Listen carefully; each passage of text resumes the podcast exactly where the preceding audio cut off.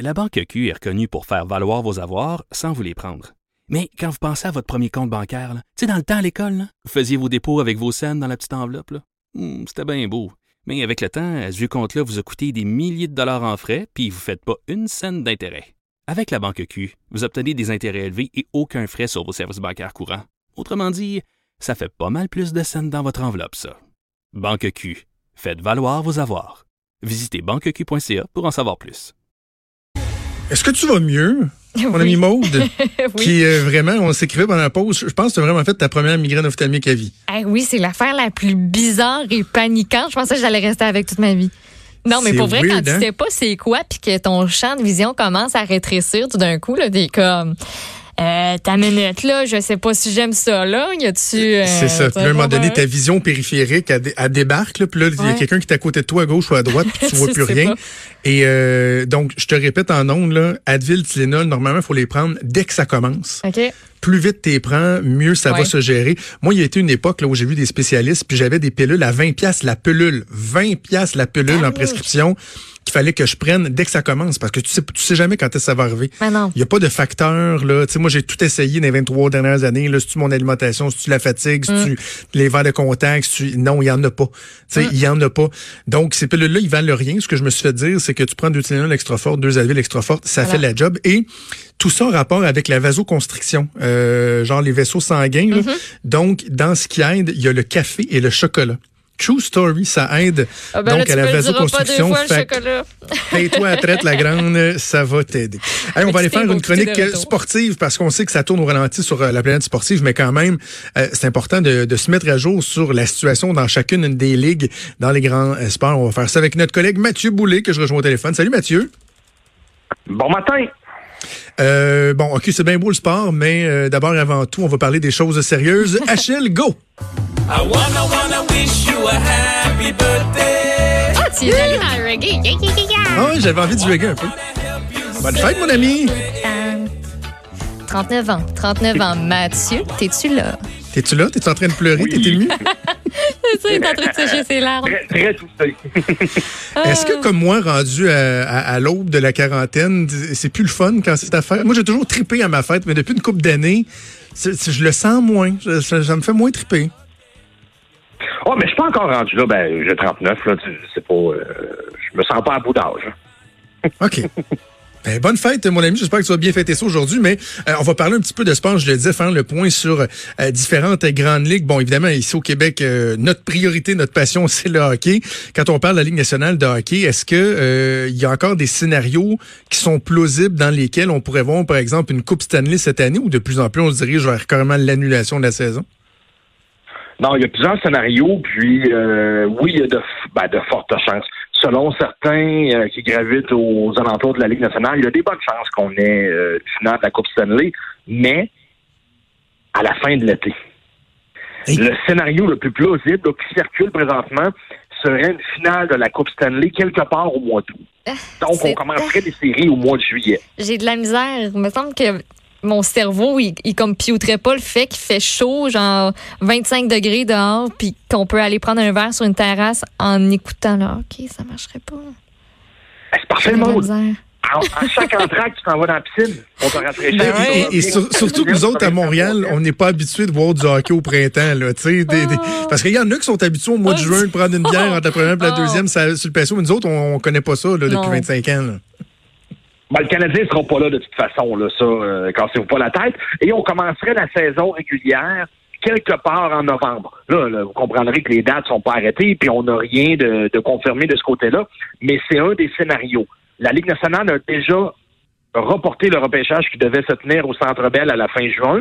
C'est sûr que si on commence les séries éliminatoires, il n'y aura pas de marché des joueurs autonomes. Ça ferait quand même bizarre de voir un joueur autonome signer le 1er juillet avec une nouvelle équipe, Ben alors oui. que son équipe actuelle est en série. Fait que ça, ça n'arrivera pas. Euh, le repêchage est déjà reporté. Et là, la Ligue nationale a demandé l'avis de quelques médecins.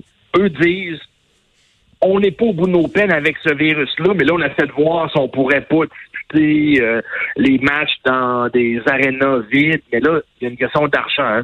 Les pertes estimées, si jamais la Ligue nationale ne complète pas sa saison ni les séries éliminatoires, on parle d'à peu près un milliard de dollars. Ouch. c'est probablement ce qui va faire en sorte qu'on va tout faire pour essayer de disputer des séries cet été. Mais là, on était à regarder la disponibilité des arénas. On était à regarder euh, voir ce que l'association des joueurs en pense, parce que dans la convention collective où les joueurs sont syndiqués, on peut pas disputer un match de hockey plus tard que le 15 juin. Donc, est-ce que l'association va accepter qu'on dispute des matchs en juillet et en août?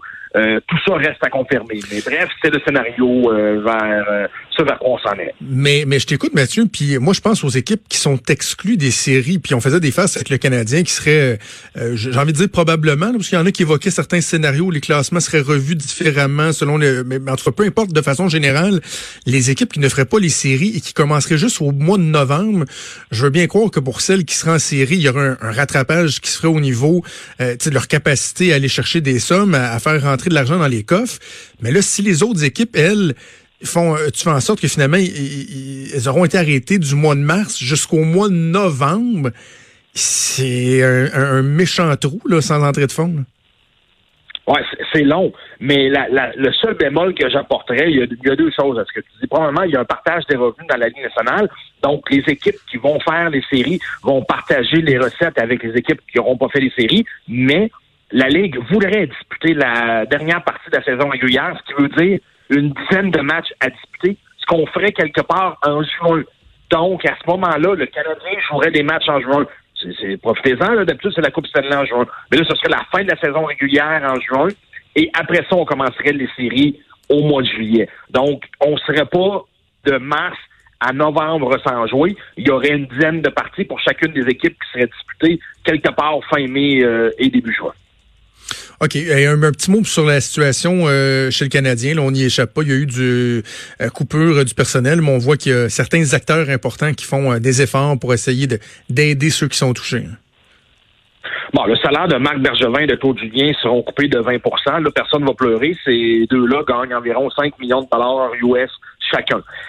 Le Canadien a remercié ou a mis à pied 60% de ses employés. Là, ça a beaucoup fait réagir à tort ou à raison, mais je pense que c'est plus à raison, parce que depuis trois ans, le Canadien ne dépense pas le maximum sur la masse salariale. Donc, le Canadien là, laisse sur la table environ économiser 7 millions. Pourtant, les prix des billets sont encore assez dispendieux. Euh, les, les, les, produits à la boutique euh, Souvenir, ainsi de suite. Donc, si on fait le calcul de ça, c'est 21 millions de dollars que le Canadien économise depuis trois ans. Le Canadien a parti d'une euh, fondation le Canadien a injecté environ 6 millions de dollars pour pallier euh, ce que les euh, employés n'auront pas de chômage. Donc, ce qu'on dit du côté du euh, groupe CH, c'est qu'avec le 55% de chômage, plus la fondation, les employés auraient quelque chose comme 75 à 80% de leur salaire régulier. C'est pas mauvais, mais le Canadien a amplement les moyens de hmm. payer 100 de ses employés qui ne gagnent pas une fortune. Présentement, Carey Price ne dispute pas aucun match et Carey Price va être payé 10 millions et demi US jusqu'à la fin de la saison. Même. Je pensais qu'il arrêtait d'être payé, moi. Je pensais qu'à partir du moment où les activités étaient suspendues, les joueurs étaient payés. La Ligue continue à payer des salaires. Oh. la Ligue continue à payer des salaires.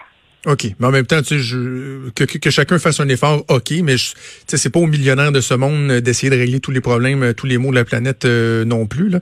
Euh, OK, je veux qu'on fasse un tour assez rapide des autres ligues. Premièrement, chez nous, le hockey junior aussi, c'est très important, notamment ici à Québec, avec les remparts de Québec. Là, quoi, tout est annulé carrément. Là. Oui, on a appris que les séries éliminatoires, autant au Québec, en Ontario que dans l'Ouest, c'était terminé et qu'il n'y aurait pas de Coupe Memorial. Là, on parle de sport. Il faut, comprendre aussi qu'il y a des tragédies humaines qui se produisent avec le coronavirus, mais dans le sport. Si on reste dans les paramètres sportifs, c'est une catastrophe qui arrive avec euh, ce report-là, ou du moins cette annulation-là. Dans le hockey junior, c'est des cycles. Il y a des équipes qui, cet hiver, ont fait des grosses transactions sachant qu'ils allaient payer le prix deux ou trois cents dans le fond du classement pour avoir une chance de remporter des grands honneurs cette année. Et là, avec le report, ben, toutes les transactions que tu as fait, les sacrifices que tu vas faire pendant quelques années, tu vas perdre beaucoup d'argent pensant en faire ce printemps. Là, ce qui arrive, c'est que tu as perdu ces joueurs-là, tu les as échangés, ces joueurs-là. Certains seront plus d'âge euh, junior l'année d'après et tu n'auras pas une bonne équipe pendant quelques années. Donc, tu perds de l'argent cette année et tu vas en perdre pendant quelques années. Donc, pour ces hmm. équipes-là, Dans junior, c'est vraiment une catastrophe là, ce qui se passe. Certains vont, vont vraiment vont manquer la, la fenêtre euh, qui, qui les attendait là, pour, euh, pour avoir une chance à la Coupe euh, Memorial. OK, euh, du côté de la NBA, on en est où? Du côté de la NBA, selon ESPN, ESPN avançait hier que la NBA prévoit ou essaierait de prévoir une finale quelque part début septembre. La NBA, d'habitude, se termine aux alentours de la Saint-Jean-Baptiste, dépendamment des saisons. Là, aux alentours de la Saint-Jean-Baptiste, la NBA commence deux ou trois semaines après la Ligue nationale de hockey. Là, on essaierait de reprendre les activités quelque part fin juin, début juillet, pour une finale en septembre de leur côté. OK. La ligue qui semblait la moins... On retarderait le début de la saison jusqu'en décembre. OK. La ligue qui semblait peut-être la moins euh, la moins à risque, en tout cas, ou qui avait la plus grande capacité à s'adapter, c'était euh, le baseball majeur parce que la saison n'était pas commencée, on était dans des camps d'entraînement, donc tu dis, bah, c'est pas grave, on va repousser un peu le début de la saison, on va s'adapter.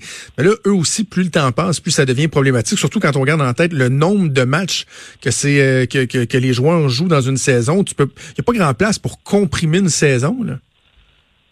C'est 162 parties. La saison du baseball majeur commençait aujourd'hui dans beaucoup de marchés. C'était les matchs d'ouverture, pas dans tous les marchés, là, mais aujourd'hui et en fin de semaine, c'était la grosse fin de semaine de l'année, les fameux, en anglais, on appelle ça les home openers, là, vraiment très populaires. Là. Les matchs d'ouverture, c'est tout le temps un happening là-bas. Euh, Mhm. ça commençait aujourd'hui et ça durait toute la fin de semaine. Le scénario privilégié pour l'instant, mais encore là, les gens sont dans l'incertitude, début de saison quelque part en juillet. Pour une série mondiale, ça c'est la finale du baseball majeur, quelque part en décembre. Eh, mais il y, a- il y a des stades à ciel ouvert. Là, je- euh, à Boston, là, euh, au mois de décembre, il fait pas chaud. Là, il y a de la neige de temps en temps. Ça serait quelque chose. Denver, Boston, on pourrait, on pourrait en nommer beaucoup, là, mais oui. Cleveland, Denver, Détroit, Boston, New York. euh, après ça, je comprends qu'au Texas, en Californie, à Toronto, avec un stade couvert, c'est correct. Mais il y a au moins la moitié des marchés rendus le 8 décembre. Il fait pas chaud partout là, aux États-Unis. Là, on essaie de voir si on pourrait pas déterminer d'avance euh, pour disputer la série mondiale, dans, comme on fait au Super Bowl, là, qu'on dé- qu'on détermine d'avance dans quel stade couvert Oui, oui, oui. le match va avoir lieu. On est à regarder ça, mais au baseball majeur, ce qu'on sait, c'est qu'on va disputer une saison parce qu'on s'attend pas à ce que la pandémie affecte toute la saison. Mais là, de quelle façon est-ce qu'on va réduire le calendrier? Le directeur général des Jays lui a proposé de discuter plus de programmes doubles, mais seulement des matchs de sept manches.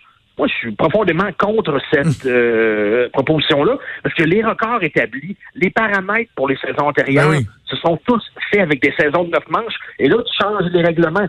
Réduis le nombre de matchs, mais garde ton neuf manches. Parce que c'est pas pareil. Là. Un lanceur peut lancer euh, sept manches sans trop de problèmes. Alors que neuf, c'est plus compliqué. Ça, ça va tout débalancer son niveau euh, avec euh, des matchs de sept manches. C'est ça, un match parfait de cette manche, euh, ce serait pas considéré comme un, un vrai match euh, parfait. Écoute, on va finir notre grand tour de roue en parlant de la, de la F1. Je sais que ça intéresse de moins en moins de gens au Québec, mais qu'est-ce qui se passe du côté du grand cirque de la F1? Oh, mais c'est probablement le sport le plus, inter- le plus international euh, pareil, parce que ça, Oui. ça se dispute dans vrai. une vingtaine de pays. Les huit premiers Grands Prix ont été reportés ou annulés. Là. Dans le cas de Monaco, on a même annulé, mais dans certains cas, on espère un report quelque part dans le calendrier. Le premier Grand Prix de la saison est prévu à la mi-juin à Montréal. C'est de cette façon-là qu'on commencerait euh, la saison de la F1. Et les promoteurs de l'événement ont dit que pour l'instant, le Grand Prix se tiendrait à 50 des chances, on est à 50% des probabilités de voir une course, mais que c'est encore trop tôt euh, pour évaluer la chose, la suite des choses. Mais euh, ce qui est sûr, c'est qu'il y a déjà huit Grands Prix de, de reportés pour l'instant.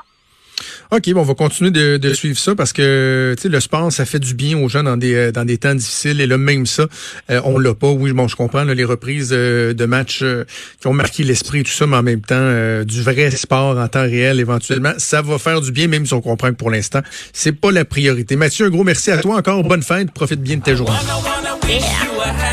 Wanna, C'était Mathieu Boulay. Hey, juste avant d'aller en pause, je vous rappelle, on veut de vos nouvelles. 187 Cube Radio par messagerie texte, 1877 827 2346 ou encore par courriel studio à commercial cube.radio. Bougez pas, on revient.